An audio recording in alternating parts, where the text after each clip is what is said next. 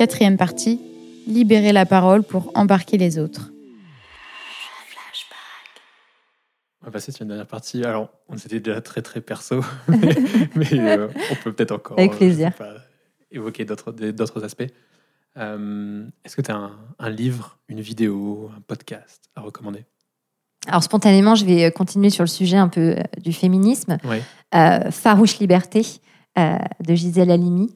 C'est un livre qui m'a euh, beaucoup marqué. Et d'ailleurs, je l'ai acheté en trois exemplaires et je l'ai dédicacé pour mes filles pour plus tard ou très tôt. Mais euh, Des fois qu'il y en aurait pu à vendre un jour Exactement, j'espère que c'est sold out d'ailleurs. Euh, mais c'est un, un bouquin qui fait vraiment réfléchir et qui, qui donne beaucoup d'espoir. Euh, et j'aime beaucoup le fait de toujours avoir une lumière au, bout du, au bout du tunnel. Et le deuxième livre qui m'a renversé, c'est Tout le bleu du ciel de Marcel Dacosta. C'est un livre sur le voyage et euh, les choses essentielles dans la vie. Et je crois que ça me caractérise assez bien. Je crois que le voyage, c'est quelque chose qui est assez récurrent dans mon parcours. Le voyage, ça reste euh, exceptionnel. Euh, c'est pas quotidien en tout cas. Euh, Est-ce que entre la vie de famille, la vie professionnelle, tu nous disais que tu t'investissais beaucoup, tu réussis à trouver des moments pour t'évader chaque jour?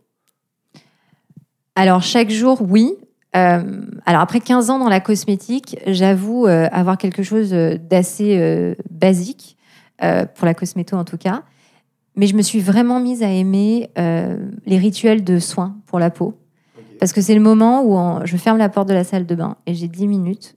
Alors, c'est un rituel très complexe, structuré, mais qui me demande aucune réflexion et qui est assez sensoriel, avec les odeurs, les textures, etc.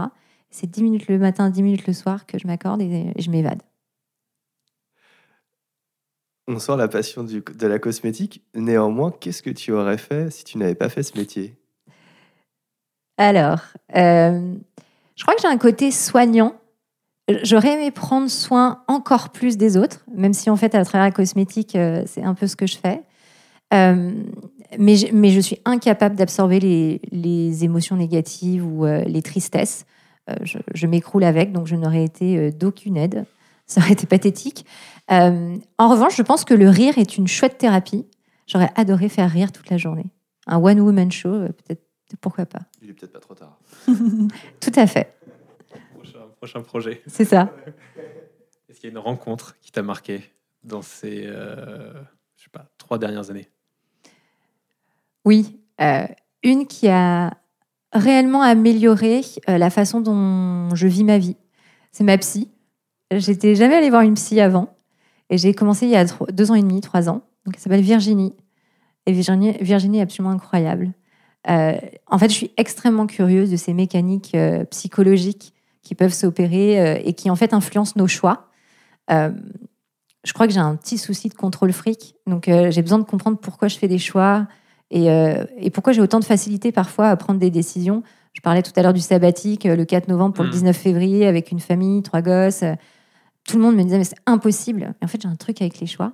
Et je voulais démêler ce truc-là. Et, et j'ai rencontré Virginie qui m'apprend bien plus que, que juste sur moi. Elle m'apprend aussi euh, sur les mécaniques, euh, comme je disais, de comportementales, psychologiques. Et du coup, ça m'aide à mieux comprendre le consommateur. En fait, c'est, euh, je, je crois que c'est une science. D'ailleurs, on devrait avoir des doubles diplômes de marketeur psycho. Ce serait mais hyper passionnant de comprendre pourquoi on a ces intentions de, de comportement. 100% d'accord. Ah ouais, je trouve ça passionnant.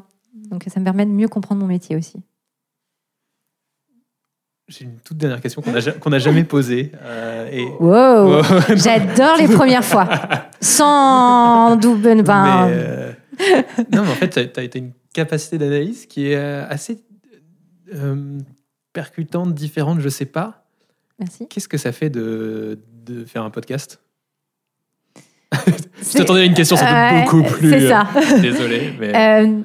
Euh, c'est drôle parce que pendant que je parlais, Ouais. euh, j'y ai pensé. Euh, le premier truc spontanément que j'ai envie de partager, peut-être, c'est euh, c'est pas évident cet éco- ego trip de euh, 30 minutes ou une heure de conversation. Euh, mais je crois que c'est euh, je crois que c'est chouette de sentir qu'on peut inspirer et impacter euh, même une personne, même cinq minutes d'une personne.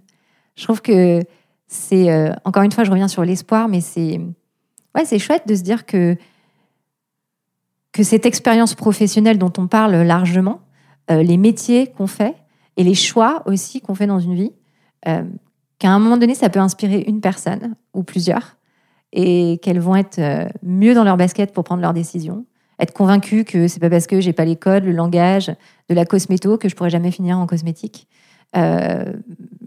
Concret exemple, euh, en partageant ces expériences-là, que je viens de faire aujourd'hui dans le podcast, je l'ai fait aussi avec ma nounou hier soir, une femme de 20 ans euh, qui a arrêté l'école un peu tôt, qui maintenant veut reprendre sa formation. Et me disait mais non mais je pourrais jamais arri- arriver dans la cosmétique, mais j'adore le maquillage. J'ai mais pourquoi jamais? En fait, euh, on va y arriver, on, va trouver des solutions, on va refaire ton CV, tu vas trouver une, école de contrat pro, etc. Et je crois qu'en fait c'est ça que j'aime bien à travers votre métier, c'est euh, de donner la parole, libérer la parole pour euh, pour embarquer les autres en fait, et puis prendre que ce dont on a envie. C'est pas notre métier, c'est notre passion. On a un vrai Aussi. métier à À côté. oui, mais métier passion quoi. Ouais. non, mais puis euh, pour ta nounou, peut-être attendre qu'elle ait fini de garder ta dernière fille avant de lui donner un. un- Ouais, j'avoue, je me suis embarquée dans un truc, c'est exactement ce que ma- mon mec m'a dit au, au débrief du soir en me disant tu pouvais pas attendre que les filles soient autonomes. Je dis, Ouais, mais bon, elle a vraiment envie de ça. Carole, merci beaucoup. De rien, avec grand plaisir, c'était chouette. Flashback est une série conçue par Intuiti, présentée par Quentin Franck et Jean-Michel Ognillon et produite par Christopher Bénévent et Lucille Dubé. Si vous avez aimé cet épisode, n'hésitez pas à nous soutenir par des étoiles sur votre plateforme d'écoute Apple Podcast ou Spotify par exemple.